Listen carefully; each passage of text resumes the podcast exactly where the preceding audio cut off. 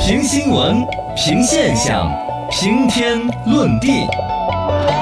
说观点，说知识，说地谈天，深度研究院。来，掌声有请进入轮值研究员查查。大家好，大家好。嗯你今啊天研究啥子我今天研究对象是讨好型人格嗯啊？这个你一直词好像口口声声说自己是，呃，我是有点儿，我是，但是我觉得很多人其实都有点儿，只是说他的度量而已。所以我会的结论就是，讨好别个不如讨好自己。 哇，你看好自私的人格。没有了，首先就要区分一下，说明一下，讨好跟对别人好其实不一样。就对别人好，你可以对别人好嘛。那讨好的话，就是感觉还是一个度的一个一个亮度。 呃，就超过了这个度，就变成了质变了嘛。对，就对比如会说。对自己造成困扰了，就这里头我就有几个概念要理清，一个第一个对别人好，人人都需要对别人好，我为人人，人人为我对，对对这是一个利他的东西才能换来利己的东西啊嗯。第二层讨好，其实里头又有一些另外一个，也是一个极端要区分的，嗯就马 屁精呃，那种讨好是吧？哎呦，张主任， 我那个，哎，你演这个好， 是吧？就是那个是嗯是是，哦那种讨好也是错误的。那时候说然后其实你要表达的是有一种很可怜巴巴的。哦，对委屈自委屈己自去己成全别人，哎嗯这是成全别人很无聊透顶的一些要求。嗯对对对，这个呢也是因为昨天微博有个热搜嘛，就说别人拒绝我时云淡风轻，但轮到自己拒绝别人的时候呢，内疚的像是犯了天大的错误一样。好像这就是讨好型人格最痛苦的一个点了哦，对就是我都不说要主动去巴结谁哦，啊就人家跟我提啥子要求，我都怎做么不都到接受拒绝。嗯，所以就是这样。然后讨好型人格，首你先借五百块钱给我呢？我，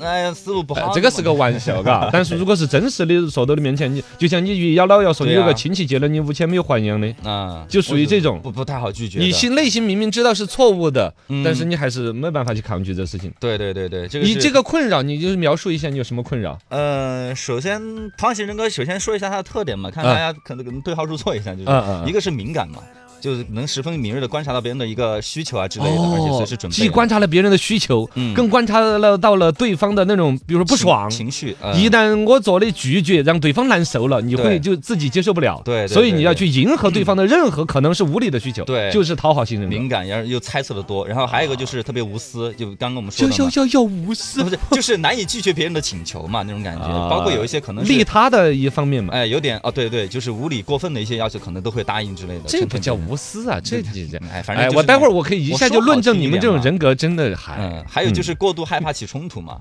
啊害怕拒绝也是因为害怕起冲突，反正造成困扰呢。第一嗯你个看就这几个事情，其实一分析是一个事儿。嗯害怕起冲突，为什么对？因为冲突之后，你会感觉对方会受伤害，还是对嗯于对方感受的过分重视。对，就是即便是起冲突了，都是我先道歉的那个。哦呦呦呦呦呦呦呦！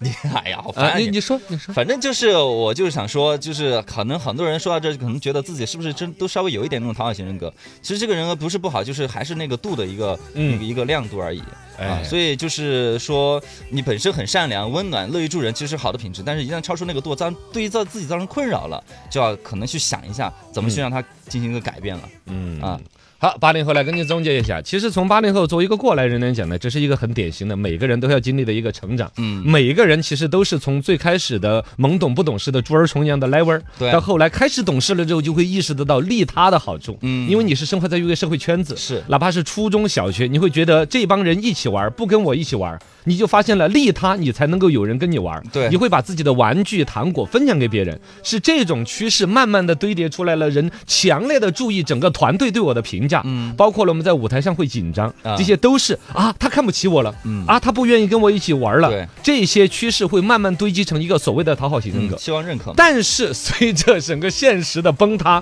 你的朋友就是你无限的讨好朋友，但是当你真正困难借钱的时候，啊，他不会借给你。对，当你各种觉得付出了，为了这个家，为了老婆，为了什么，啊感觉我为了你们，怎么、啊学习也没了，爱好也没了，我的人格，我我要为了我自己。哎哎呀呀，这就是人到三四十岁，不管男的还是女的，都有一层所谓的中年危机。对就是我为谁辛苦，为谁忙的痛苦，啊其实是人生的必然阶段。嗯也就是说，从完全不懂事，只管自己抓着糖就自己吃，孔融都不让梨。嗯，到长大一点，知道道德礼数，要让梨，要去利他，才能换好关系。然后到三四十十岁的时候，嗯每个人又都会走到这个分水岭，就是对我为谁辛苦为谁忙啊，都不要说单位的同事，就老婆孩子，我都觉得我我凭什么啊？对我自己的人生呢？嗯，好，自这己的个价时候值就观开始慢慢回向利己，嗯就是我觉得我要找回我自己的初心，我该有的享受，我的啊爱好重拾。然后这个趋势就是分水岭了，嗯你的人生在这儿，有的就会呃走得很合理的，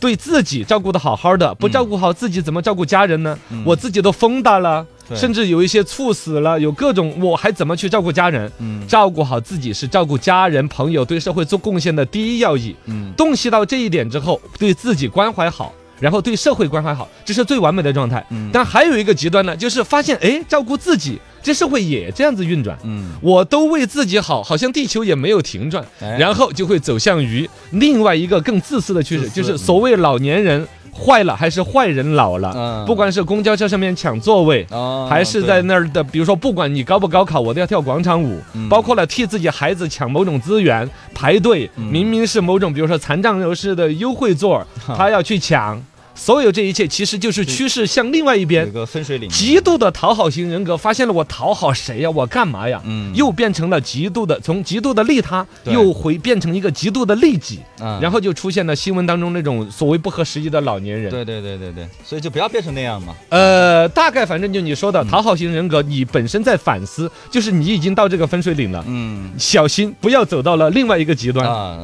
嗯，对对对，把握好这个分寸，朋友。啊嗯，反正看一下吧，就是反正这个东西确实，如果对自己造成困扰的话，就好好想一想该如何去改变一下。 欢迎拨打屏幕下方裸亮亮咨询热线，